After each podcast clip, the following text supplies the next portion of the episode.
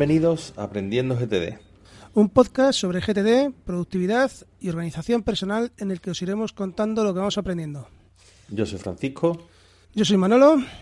Y después del episodio 107 en el que entrevistamos a Luis, hoy tenemos en el podcast al otro fundador de Aprendiendo GTD, Manolo Molero. Manolo tiene un perfil público mucho más reservado que Luis. Navegando he podido encontrar que es técnico superior en gestión y finanzas por las SCAM y máster en Fundamentos de Economía Financiera por la Universidad Complutense de Madrid. Profesionalmente ha desarrollado su dilatada carrera en el sector bancario, ocupando puestos de responsabilidad en las principales entidades financieras del país. Pertenece al grupo de usuarios MAC de la Comunidad Autónoma de Madrid y es un entusiasta del mundo de la grabación de imagen en sus más diversas facetas. Bienvenido a tu casa, Manolo. Muchas gracias, Francisco. La verdad es que así parece que soy alguien, tío. Y tu casa, ya ves, más tuya que nadie. Lo que he hecho ha sido trabajar toda la vida, pero bueno. Al margen de esta información pública, de mi experiencia personal con él, puedo contaros que es un friki de la tecnología y sus accesorios, es coleccionista de plumas estilográficas, tiene un profundo conocimiento del mundo del podcasting, es un gran estudioso de las distintas habilidades gerenciales y es el gran paladín de Omnifocus en el panorama nacional. Pese a todo ello, considero que Manolo es el gran desconocido del equipo de Aprendiendo GTD. ¿Estás preparado para darte a conocer? Eh, bueno, poquito. Soy bastante retraído para estas cosas. Bueno, vamos a, pasar un buen rato y, y a ver las primicias que nos vas dando. Vamos a empezar. Año 2016. Nace Aprendiendo GTD cortesía de Luis y de ti. Año 2022. Luis revela que tú ya practicabas la metodología antes de comenzar en el podcast.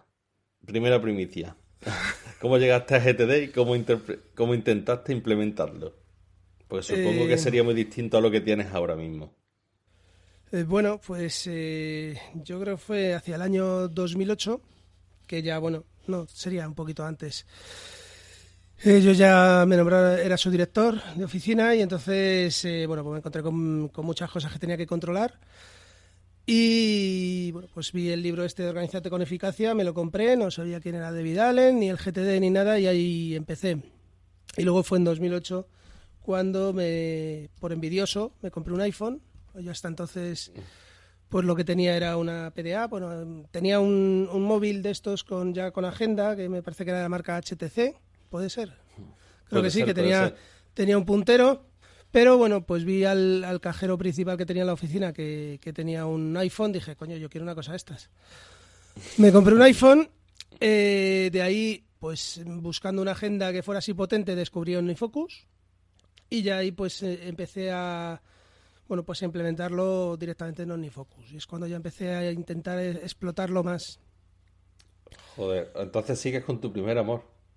Sí, sí, yo probé, ya lo he comentado otras veces, probé otras, otras opciones eh, que incluso eran más bonitas visualmente, pero bueno, pues al final la sincronización era importante, bueno, por motivo de la sincronización también por eso llegué a Mac, porque con, mi portátil de Windows no, no, no se sincronizaba OmniFocus, entonces me compré un iMac, eh, o sea, aquí pues era matar moscas a cañonazos casi. Muy bien, pues te has ido adelantando porque está más que demostrado que eres una persona fiel, porque pese a todas las barreras que tu sector te ha puesto últimamente por delante, has seguido manteniéndote firme en la defensa capa y espada de Omnifocus. A ver, a mí me parece que la herramienta es la mejor que hay. Es la mejor o con la que llevo más tiempo. Entonces, eh, es como todo, ¿no? Cuando tienes una herramienta que la conoces totalmente, pues bueno, ¿para qué cambiarlo? Es posible que haya alguna que, que esté a la misma altura, o sea, yo no lo niego, pero bueno, eh, llevo toda la vida con el Unifocus y me siento cómodo con esa herramienta. Pero bueno, realmente es que mi trabajo, los temas, eh, como sabes, pues son muy, muy sensibles y cada vez es más complicado que, abras tu equipo allí y, puedas tomar nota de una cita que tienes o de un proyecto que, vas a empezar o cualquier cosa. Entonces, bueno, pues Unifocus eh, ahora mismo está relegado solo a mi vida privada. Bueno, algo es algo. Yo también pienso que es la herramienta mm, más completa. La mejor depende del uso que le dé cada uno, pero la más completa, por supuesto que sí. Eh, hablando de GTD, tú tienes una, una separación más definida entre los ámbitos personal y profesional de tu vida. no es como nosotros que al ser autónomos, aparte de comprarnos el ordenador que, queremos cada uno, vamos mezclando. Pero tú sí tienes un horario, tienes unas tareas que hacer en tu trabajo y, tu vida personal está un poco más, más aparte. ¿En cuál de los dos ámbitos, personal o profesional, crees que GTD ha aportado más valor a tu vida? Yo creo que en el profesional es en el que más me ha permitido organizarme. Eh, sí es cierto que, luego, pues, eh, en el ámbito personal, pues, eh, descubres que tiene muchas más ventajas el, el, aplicar el GTD, ¿no? Quiero decir, no, no sé si me explico. Eh, las cosas de, de, estar por casa, pues, suelen ser sencillas, ¿no? No quiero decir, a lo mejor ahora he tenido una circunstancia en mi vida que, bueno, ya la conocéis, que, falleció mi padre en el mes de febrero y, bueno, pues eso ha sido casi un gran proyecto, ¿no? Con un montón de, de, mm, tareas que había que ir programando, etcétera. Entonces, pues para eso GTD me ha ayudado muchísimo para organizarme, pero realmente donde noté la diferencia fue, fue en el tema profesional, incluso, bueno, pues porque mm, cuando era director eh, tenía que delegar cosas, eh, pedía cosas a departamentos, etcétera. Entonces, para mantener el control, realmente el GTD y OmniFocus pues han sido muy importantes, eh, fundamentales, vamos. Claro, estoy pensando también, ahora que, has dicho lo de tu padre, que también nos hablabas de que tú llevabas todo el tema del control médico de él con sus citas y, sus cosas, entonces Totalmente, o sea, teníamos un, WhatsApp conjunto de la familia, pero el que daba todos los avisos de lo que había que hacer, de cuando había que llevarle al hospital, de cuando iba a pasar una ambulancia a recogerle, etcétera, pues era, era yo el que lo, tenía todo organizado. Claro. Entonces le, le estás sacando partido por, por los dos lados, aunque veas que la vida personal la veas más sencilla, pero es que eh, también es lo que estás más acostumbrado. Claro. Muy bien, pues nos has dicho que en 2008 por ahí eh, el cajero se compró un iPhone y tú fuiste detrás. Sí. Entonces, hemos hablado en otros episodios mucho de nuestros cacharritos y que nos gustan tanto. ¿Ese fue el inicio de tu relación con los productos de, Apple? Sí. Ese iPhone. ahí es cuando empecé. Me compré un iPhone 3G, blanquito, y a partir de ahí, bueno, pues el iPhone ha habido veces que lo he cambiado más a menudo. Ahora, por ejemplo, pues tengo un iPhone 13 Maxi Plus, este, o más, que bueno, que ese no lo voy a cambiar este año. Pero vamos, sí, es el momento en que he empezado a, empecé a utilizarlo. Luego pasé al iMac. Tengo en casa un Apple TV. Tengo, por supuesto, el Apple Watch. Eh, los AirTags también los utilizo. Recién sacado del horno, ¿lo tiene? El nuevo sí, el nuevo me lo dieron, bueno, no sé, esto va a salir el, día 15, no entiendo, pero pero en principio, bueno, lo saqué, lo saqué ayer. ¿Y, de equipo?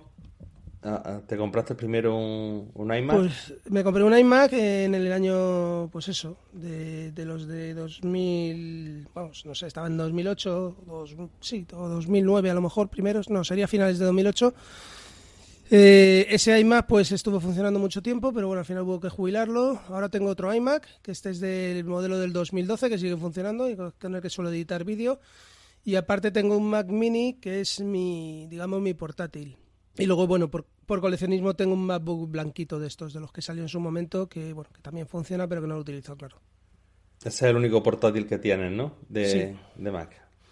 De hecho, bueno, cuando hicimos el curso de, de GTD, el primero eh, fue con el portátil que iba, porque no tenía otro. ¿Y iPad, el que tienes actualmente con el que trabajas más en...? Tengo el iPad Pro que salió el año pasado. A, lo bestia, ¿has tenido otros iPad antes? Sí, desde el 2, que es el primero que me compré, eh, que fue el último que diseñó Steve Jobs, pues luego pues he ido evolucionando hasta que llegué a los Pro, y ahora pues tengo un Pro de 12,9 pulgadas, lo más grande que he podido, porque también vamos perdiendo vista con el tiempo. y, bueno, pues también cuando viajas y tal para ver una peli o para ver cualquier cosa, pues es mucho más cómodo. Claro. Bueno, tienes una, una buena colección. Muy bien, pues vamos a hablar de, de una de tus grandes aficiones, la grabación y edición de vídeo. ¿Cuál es su origen y, ¿Cuál es el trabajo o proyecto del que más orgulloso te sientes? Uf, em, a ver, em, esto es un poquito personal. A ver, esto empezó cuando, cuando nació mi hija pequeña. Eh, me compré una cámara de vídeo eh, porque, bueno, pues me parecía que el vídeo eh, reflejaba las, las emociones mejor que, que una foto. Una foto, bueno, también emociona, pero realmente la emoción del momento que siente todo el mundo, etcétera, está, está en el vídeo. Esto surge porque, bueno, mi mujer y yo teníamos una amiga que falleció tuvo una enfermedad muy rara y muy larga y bueno, pues eh, de hecho tenía un, un, bebé de, de, meses cuando ella enfermó y la ingresaron y me acuerdo que le llevaban las, las imágenes del niño, se las llevaban al, al, hospital y se las ponían en la televisión con una cámara de vídeo. Es, o sea, decir, es, que es, una, es una cosa un poquito así durilla. Y, y, a partir de ahí, pues es cuando decidí comprarme la cámara, me compré una Sony de estas, una Handica, no, no sé cuál era, eh, un mamotreto, que también lo tengo por aquí de exposición. Y a partir de ahí pues empecé a grabar vídeo, ¿no? Eh, pues eso, sobre todo pues la, la, infancia de mis hijas, ¿no? Que yo creo que es de lo, casi de lo que me siento más orgulloso, ¿no? De haber, de tener ahora esa, pues no sé, tener el bautizo de mi hija, tener el primer baño de mi hija pequeña, todas esas cosas. Y bueno, pues eh, por ahí empezó a surgir, la tecnología va avanzando, eh, y bueno, pues te vas modernizando, te compras una cámara mejor.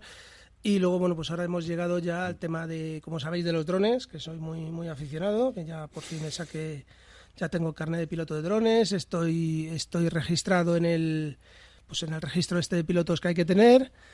Y tengo dos drones y ahora pues lo que intento los fines de semana que me es posible, como en Madrid es imposible grabar con un dron eh, legalmente porque esto está lleno de aeropuertos y de helipuertos y de cosas de estas, pues intento salirme fuera de Madrid y grabar algo. La, la cámara esta Sony que me comentas la primera, yo creo que mi madre tenía una. Era una que, mm, dices que es un mamotreto, e, era gorda, pero te cabía en la mano, o sea, se llevaba una mano y era, una era muy compacta. Tenía unas baterías que decían que duraban mucho, que se llamaban estamina, no sé si te suena. Sí que eran gordas que se enganchaban por detrás. Se me enganchaban por detrás y, bueno, esta yo creo que incluso tenía una una toma de micro, se podía enchufar un micro, etcétera, tenía una, una RCA de estas. Y bueno, por ahí la tengo, sobre todo porque es que tengo mucho grabado en vídeo 8. Entonces, eh, luego pues te compras una tarjeta digitalizadora, empiezas a pasar los, los vídeos al ordenador para salvarlos y bueno, pues ya vas haciendo una pequeña edición. Y bueno, pues así, así empezó todo. Vaya, pues todavía hay por mi casa las la cintas que eran un poco más como una cinta de cassette, pero un poco más, más sí, las de vídeo 8. Y, Luego y salió no el las, High 8 y, bueno, en fin. no las he pasado todavía. Y, y respecto a lo del dron, bueno, pues ya tú ya lo sabes. Yo también me he sacado la, la licencia esta de, de, piloto y también soy operador. Uh pero Sí, ya, ya, he visto algún vídeo de los que has subido. Están guay. Pero el, el, los vídeos yo lo veo todavía complicado. Me salen los movimientos bruscos, bruscos y, y por poco he estado dos veces a punto de estrellar el dron con, con los árboles. Así que no. Bueno, me yo, quedan muchas horas de vuelo. Yo, el que tengo más, más pequeño, que no tiene sensores, le da algún, algún golpe con algún árbol. Cuando intentas ahí grabar en un bosque, así una toma un poco rápida y tal, como pues si no tienes sensores, lo metes contra un árbol, o sea, no, no pasa nada. De momento no pasa nada grave. Bueno, vamos a aprovechar que estamos hablando de, de drones y vamos a, a, a cambiar el orden de, de las preguntas. Eh, nos vamos a saltar el podcasting por ahora y vamos a hablar de, de otros hobbies. Lectura, cuéntanos. Lectura, drones, equipos de fútbol madrileños, huertos hidropónicos. Jorba, macho. Eh, bueno, lectura.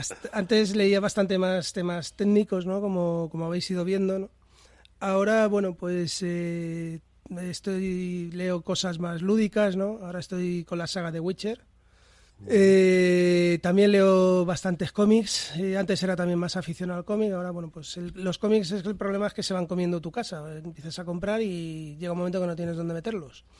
Pues ahora tengo una colección de cómics muy potente en, en un trastero, la, lamentablemente. Eh, de equipos de fútbol madrileño, bueno, pues en principio soy más simpatizante del Madrid pero Dios me ha castigado con una hija colchonera. Eh, entonces, bueno, pues aquí en casa, en principio todo lo que sea fútbol madrileño lo suelo seguir, ¿no? Lo que es, yo siempre digo que soy del Madrid, del Atlético de Madrid, del Rayo Vallecano, del Leganés, del Alcorcón, del Carnero, del Getafe, no por este orden, pero bueno, en principio, como digo yo, soy nacionalista madrileño.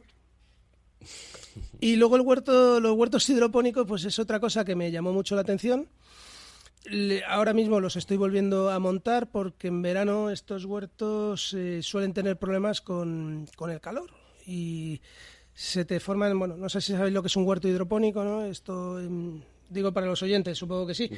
Eh, es, un, es un huerto, eh, es un aparatito donde se siembran semillas que crecen en agua, en agua con nutrientes.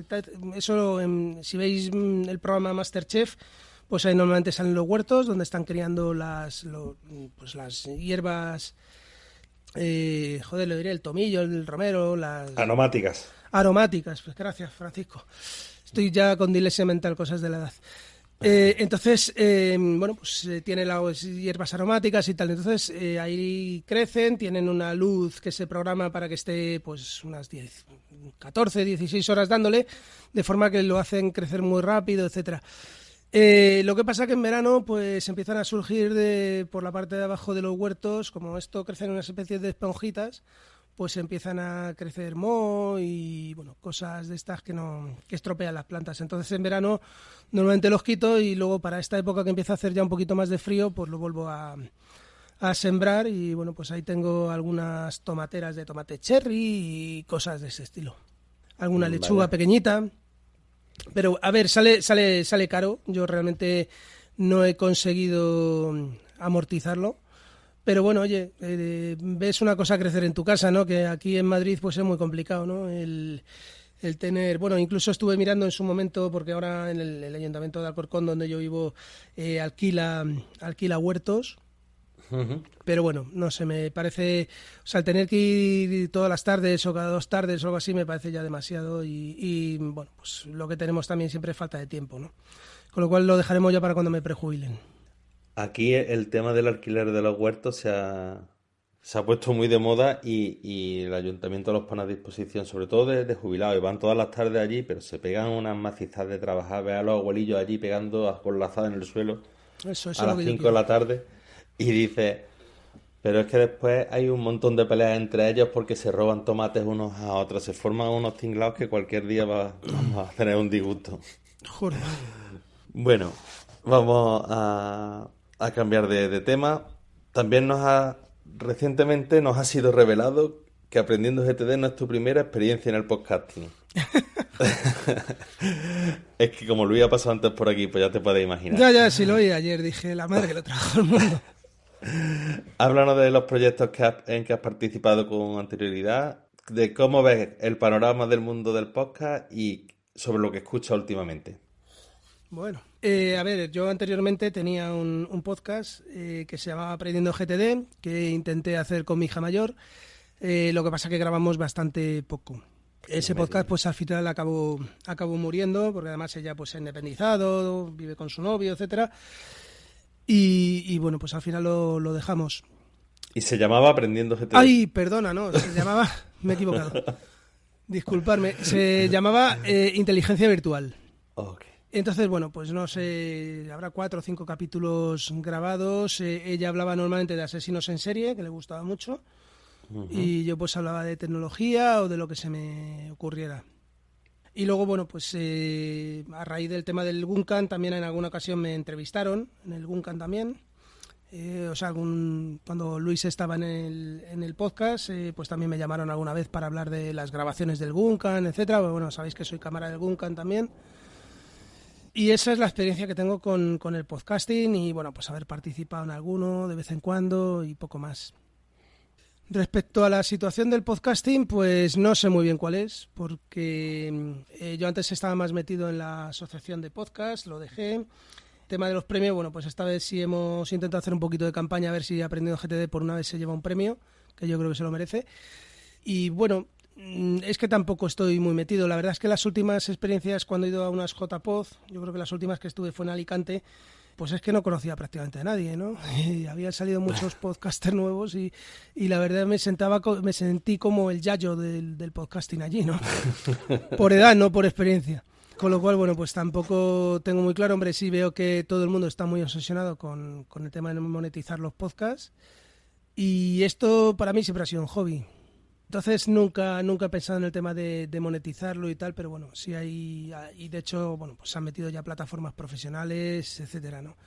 Eh, me duele pues que al final cuando te metes en cualquier en cualquier mm, plataforma de podcasting donde tienen alojados podcasts siempre los rankings pues aparecen podcasts de radio podcasts profesionales que lo que han hecho simplemente es el programa de radio meterlo en el eh, en la nube, pero bueno, eh, es como están las cosas, no, no podemos hacer nada contra eso. O sea, nosotros esto es una afición, es un tema casi casi amateur y la y si aquí al final hay posibilidad de sacar dinero, pues van a ser las grandes corporaciones las que se lo lleven, claramente. O sea, yo creo que aquí salvo eh, honrosas excepciones, no creo que nadie pueda vivir del podcasting en este momento, salvo profesionales.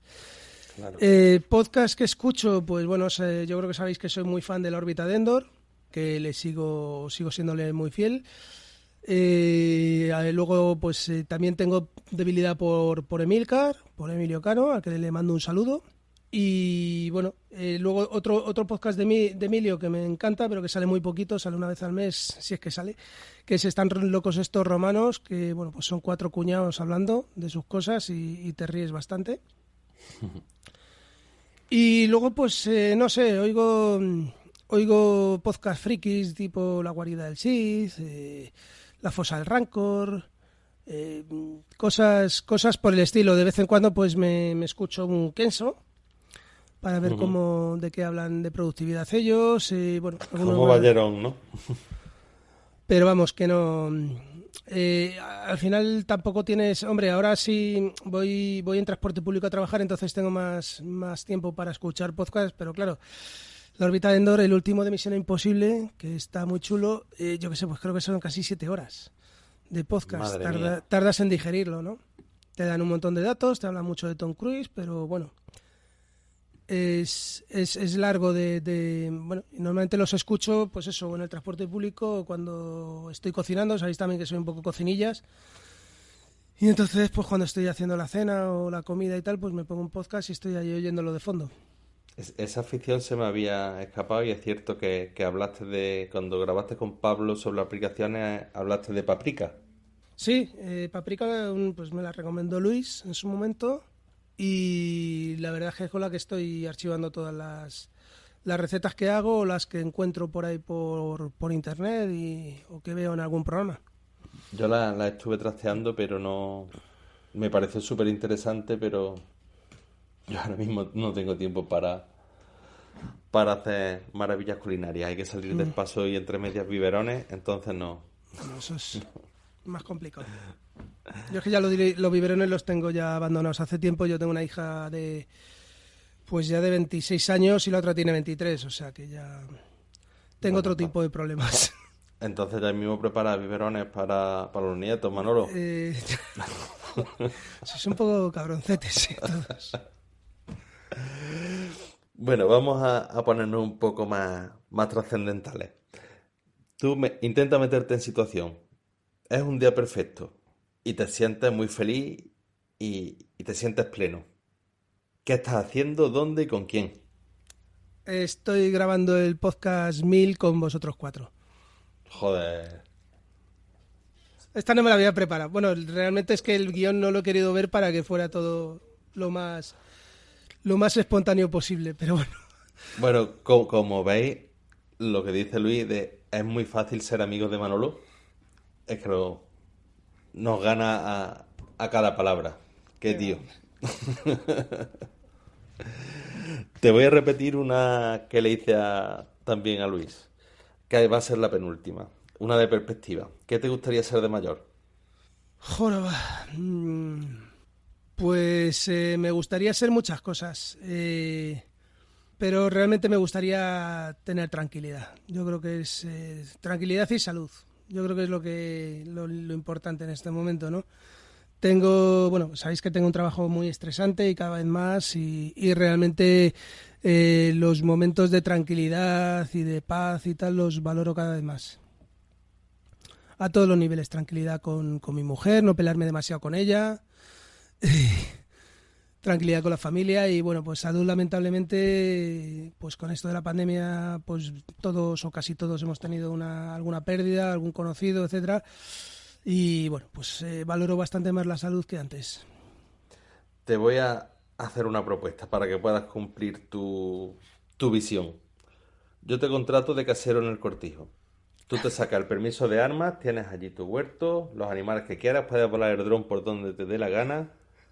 Lo único que te van a molestar es las gallinas leyendo y, porque hacen ruido, pero por lo demás vas a tener comida, agua y defenderte y poder cazar bichos. No, no es mal, no, mal, planteamiento, ¿no? si eso lo pudiéramos hacer en Madrid ya sería ideal. Bueno, en Madrid en la sierra hay unos sitios espectaculares para hacer eso. También. Bueno, la última de parte de Luis. ya sabes cuál es porque lo has escuchado. Ya sé, sí me lo escuché. Danos alguna primicia, hombre. Eh, es que proyectos tengo muchos. Ahora mismo, el más inmediato, quiero rehabilitar otra vez eh, inteligencia virtual. Eh, lo que pasa es que le quiero dar otro enfoque. Entonces, porque voy a estar solo yo, no, no voy a, en principio no va a estar mi hija conmigo. Eh, entonces, bueno, pues eh, estoy montando el blog. Me gustaría que estuviera ya antes de que este podcast salga a la luz o inmediatamente después. Vaya. Va a ser un blog, pues va a ser un poco batiburrillo, ¿no? Porque tengo muchas ideas, pero bueno, pues básicamente va a llevar cosas de frikis, va a llevar cosas de inteligencia, eh, inteligencia emocional, eh, la inteligencia de, bueno, pues esto va a sonar un poco así, pero bueno, la inteligencia de un asesino o de un psicópata. Eh, va a llevar temas, pues como digo, de friquismo, va a llevar temas de drones, lo voy a combinar con, con el podcast, que lo volví a volver a grabar.